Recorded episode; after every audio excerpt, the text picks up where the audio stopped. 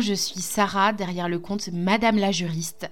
Ma mission à moi, c'est de faire en sorte que le droit ne soit vraiment plus vu comme ton ennemi, mais vraiment comme un allié dans ton business pour aller plus loin et pour atteindre plus facilement tes objectifs. Je le fais, je t'accompagne via deux possibilités. Euh, soit je te fournis en fait des modèles d'actes juridiques qui vont te permettre de te mettre en conformité, d'anticiper les problèmes dans ton business, ou soit je t'accompagne à passer de micro-entreprise à société et à aller encore plus loin, à aller vraiment défoncer ces barrières qui viennent dans ton esprit, te dire que tu n'es pas capable, te dire que tu n'es pas assez. Et moi, vraiment, j'ai envie de te montrer que c'est possible parce que j'ai accompagné d'autres entreprises à le faire et parce que je suis passée moi-même par ces questionnements que tu te poses actuellement. Hello, je suis ravie de te retrouver dans cet épisode de podcast.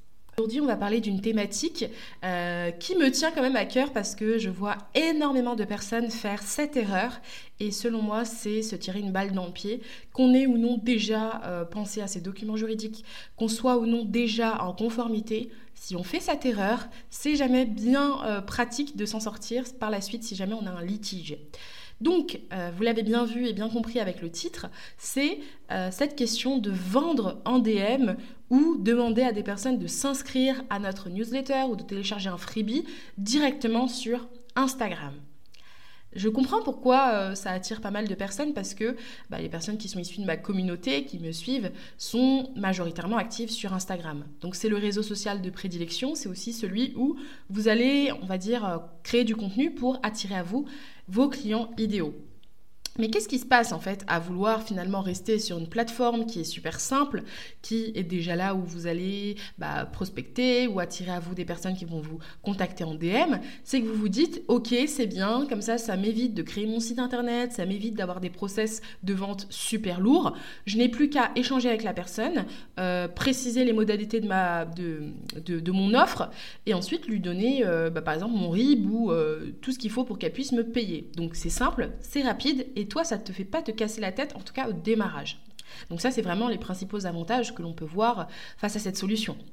Par contre, de mon point de vue de juriste et de mes yeux de « Ouh là là, je sens euh, le caca arriver », il y a de gros désavantages. Euh, tout d'abord, avoir ce process justement hyper simplifié, hyper rapide sur la même plateforme, tu oublies un élément essentiel.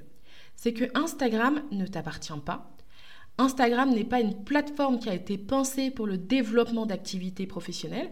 C'est une plateforme que nous, en tant que professionnels, on utilise pour euh, promouvoir nos services, pour trouver nos clients. Mais à la base, Instagram est une plateforme de contenu. On est là pour diffuser euh, du divertissement. Donc, euh, tu imagines bien que tous les process, même s'il y a des évolutions, comme le fait de euh, pouvoir demander un devis lorsqu'on est un prospect, euh, on peut demander un devis maintenant sur un profil Instagram. Si vous n'avez pas activé cette option, je vous, recommande de le faire. Mais le but, c'est ensuite que vous, créez du lien et que vous contractualisez en dehors de la plateforme. Exemple caractéristique pour la demande de devis, on permet à la personne de poser ses questions, de dire bah, ce dont elle a besoin, mais surtout de laisser un contact par mail pour que toi derrière tu puisses lui écrire. Donc voilà, on comprend bien pourquoi aussi la plateforme n'a pas voulu créer euh, une hotline spéciale pour les vendeurs parce que c'est pas son but premier. Donc, le désavantage majeur, c'est de ne pas avoir de process juridique clair pour ton client ou ton, prospect qui va se dire ok j'achète un petit peu comme ça un peu à la volée comme si on était à la place du marché juridique. Euh, voilà il n'y a pas de process clair pour moi. On est en mode euh, à la bonne franquette. Donc je m'engage simplement. Ça veut peut-être dire que je peux aussi me désengager simplement. Par exemple, j'ai commandé euh, bah, trois posts Instagram. Je me rends compte que finalement, c'est pas trop mon délire, que c'est pas si cool que ça, que j'ai pas envie de me lancer maintenant je te ghost, je ne veux pas te payer, je disparais dans la nature, ou alors je t'ai fait un acompte et puis je veux pas te verser le reste. Ou alors le côté encore plus vicieux, c'est le client qui dit euh, bah du coup ce n'était pas du tout ce à quoi je m'attendais, je veux être remboursé intégralement, voire même euh, je veux que tu euh, me rembourses et que tu termines la prestation. Et pourquoi toi tu serais désavantagé dans cette situation-là? C'est parce que tu n'aurais pas du tout de procès juridique clair et donc tu n'aurais pas de preuve de l'acceptation des conditions de vente. Tu ne pourras pas dire tu as dit oui pour que tu vas recevoir seulement trois postes de telle ou telle manière, sans avoir de gestion de tes réseaux sociaux, sans avoir euh, de soutien ou sans avoir euh, de coaching avec. Et du coup, tu pourras pas prouver, ce sera vraiment ta, ta parole contre la sienne. Et quand vous deux, vous n'avez pas d'écrit probant, c'est-à-dire au moins un mail, au moins un support durable tel un devis, une facture, euh, un contrat. Le contrat, c'est de must, bien sûr, contrat euh, et facture. Mais euh, tant que tu n'as pas d'écrit probant, tu as que des commencements de preuves. Et si jamais on va devant monsieur le juge, ce sera que des faisceaux d'indices. Et encore, il faut savoir que la plupart des juges sont quand même âgés, en tout cas, ne sont pas de notre génération connectée sur Instagram, sur les réseaux sociaux, et ils n'ont pas l'habitude de voir des profils de vente euh, via un réseau social avec des DM ou des messages audio. Il y a plein de gens qui vendent par message audio, c'est-à-dire que les seules preuves qu'ils ont, c'est les audios.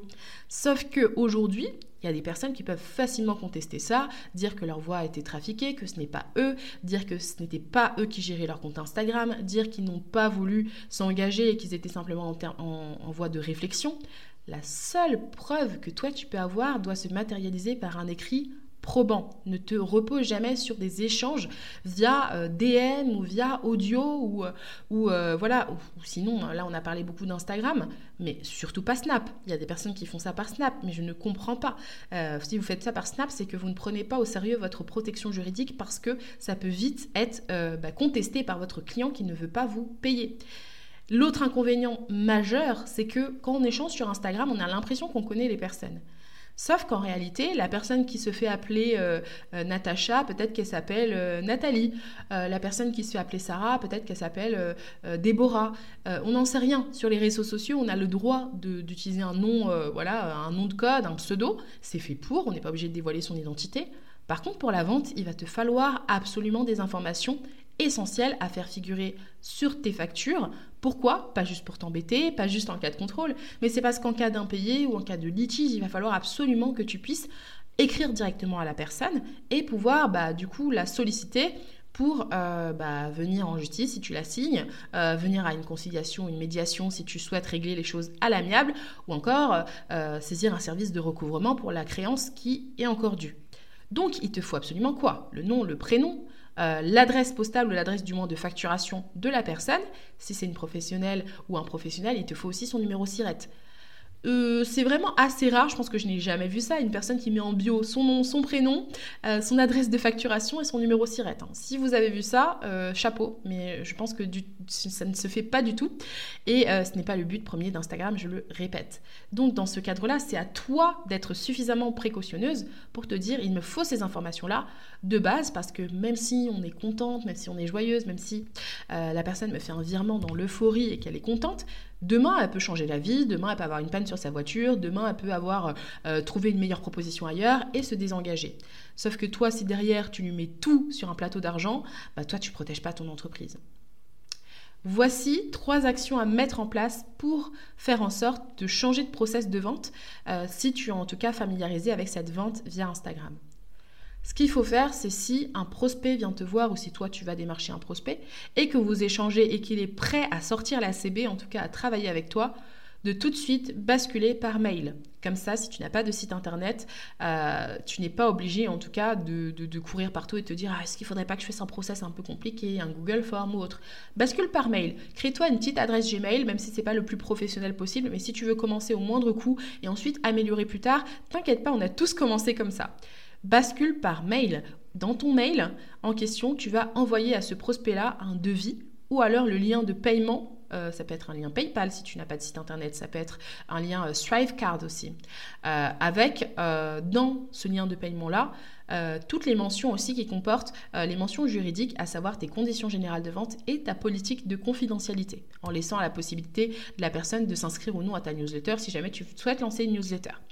Euh, lorsque tu envoies en tout cas le devis, dedans, il va falloir préciser si c'est ton process de vente, si c'est plutôt fait de manière personnalisée, du coup tu vas passer sur un devis, il va falloir préciser exactement ce à quoi la personne doit s'attendre lorsqu'elle paye avec toi. Donc il va falloir être aussi précise que si tu avais déjà tes contrats ou ton site internet, ta page de présentation, il faut préciser euh, qui, que, quoi, quand, où, en gros, euh, tous les éléments euh, qui permettent à la personne de faire un choix éclairé. Si tu n'as vraiment pas d'autre canal d'acquisition, en tout cas de conversion, pour devenir client, mets un max d'infos sur ton devis. Si dans ton lien euh, de paiement, en fait, euh, parce que toi tu ne passes pas par devis, puisque c'est quelque chose d'automatisé, entre guillemets, même si tu n'as pas encore pu tout euh, paramétrer dans ton site internet, dans ce cadre-là, dans le lien de paiement, pareil, tu vas faire une bonne fiche produit, une bonne fiche de présentation, qui, que, quoi, quand, où, pour vraiment tout préciser pour que le client n'ait pas de mauvaise surprise et surtout que tu aies la preuve de cette acceptation-là. Bien sûr, avec tout ça, comme je vous l'ai dit, vous, vous, êtes obligé de joindre vos conditions générales de vente et votre politique de confidentialité. Si jamais votre logiciel ne vous permet pas de mettre des cases à cocher et euh, des longs textes, vous pouvez aussi tout simplement mettre euh, un lien dans la description qui renvoie votre, politique de confidentialité que vous allez héberger sur Google Drive en PDF avec un lien euh, en lecture seule. pareil pour les conditions générales de vente. Mais assurez-vous tout le temps de pouvoir prouver la date à laquelle ça a été accepté. Et troisième et dernier point, ne vous contentez jamais d'une commande en DM. Si une personne vous dit Ok, là j'ai un mariage, je veux un gâteau euh, pour telle ou telle date, je m'engage à le faire. Ne t'arrête pas là, hein. tu dis ok je m'engage à le faire, ok dans ce cadre-là on bascule par mail, je t'envoie le devis ou le lien de paiement avec les documents obligatoires et là la vente est confirmée. Avant ça, la vente n'est pas confirmée. Pour toi, ne le compte pas du tout dans ton process comme étant une personne qui t'a dit oui. Tu ne connais pas son nom, tu ne connais pas son prénom, tu ne connais pas son adresse de facturation. Tu n'as pas de preuve qu'elle a dit qu'elle a accepté de te payer en une fois, deux fois, trois fois, quatre fois. Tu n'as pas encore pu émettre la facture. Il n'y a pas de vente. Donc voilà. J'espère que ces astuces ont pu être utiles et en tout cas peuvent te permettre de débloquer tes problématiques sur la vente en DM. Euh, et maintenant, je vais te parler aussi du process pour euh, faire euh, télécharger des freebies ou télécharger du contenu directement en DM à tes prospects. Il y a des personnes qui m'ont demandé euh, récemment est-ce que c'est OK si je mets une boîte à questions où dedans je permets à la personne d'insérer son adresse email et ensuite moi derrière je lui écris par mail tranquillement. Alors pourquoi moi je suis pas fan de ça?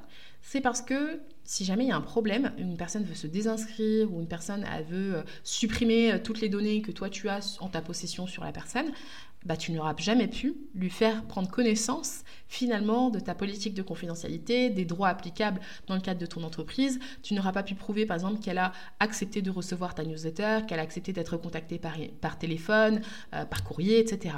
Donc pour cela, il te faut absolument basculer de nouveau à une personne qui te dit je veux m'inscrire à ta newsletter, tu peux euh, prendre son adresse email, mais euh, dans ce cadre-là, le premier email que tu lui envoies, il faut que dedans, tu lui indiques euh, quel est le lien de ta politique de confidentialité, que tu lui indiques la fréquence à laquelle tu comptes envoyer une newsletter, ou que tu lui indiques que lorsqu'elle recevra le freebie, elle, recevra, elle sera automatiquement inscrite à la newsletter, mais qu'elle a le droit de se désinscrire, et que tu la rebascules ensuite sur ta politique de confidentialité. Donc, par exemple, si tu as seulement, aujourd'hui tu n'as pas de site internet, mais tu as seulement un logiciel qui te permet d'émettre des newsletters ou d'envoyer des emails marketing, euh, dans le premier email marketing que tu envoies dans ta séquence, il faut que tu aies euh, un email en tout cas euh, qui rappelle peut-être essentiellement la politique de confidentialité, ne serait-ce qu'en lien de bas de page, parce que de toute façon, si ton logiciel est bien fait, de toute façon, le premier email sera l'email de confirmation d'inscription à, à la newsletter. Et ensuite à chaque fois en bas de page il y aura toujours en bas d'email pardon il y aura toujours un lien de désinscription.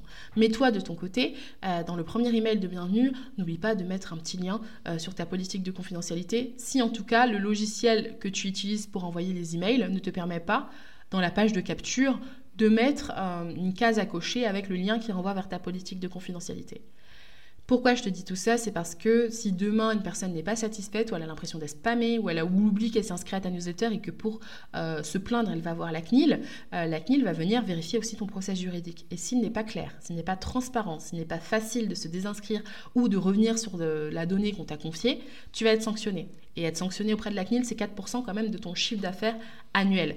Euh, donc ça fait quand même assez mal, c'est pas agréable. Et en plus de ça, c'est une sanction qui pourrait vachement être évitée en termes de process. Si jamais tu as envie d'en savoir plus sur tous les documents juridiques à mettre en place, je t'invite à télécharger euh, dans le lien de ce, euh, dans la description de, cet épisode de podcast ton guide gratuit. Tu n'as rien à payer, tu as juste à poser les pieds sur la table, télécharger, lire et comprendre, et tu recevras ensuite quelques emails pour te donner encore plus de valeur et plus d'informations tout à fait gratuitement dans ta boîte mail. Euh, et voilà, si tu es freelance, si tu es donc prestataire de services ou freelance, si tu es coach, si tu es formatrice ou si tu es vendeuse en ligne, tu trouveras ton bonheur dans la plateforme Legal Pitch avec les ressources tout à fait gratuites à disposition.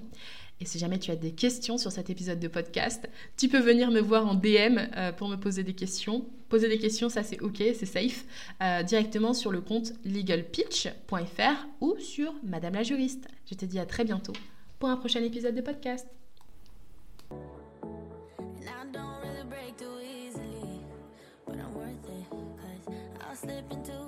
Dreams tonight.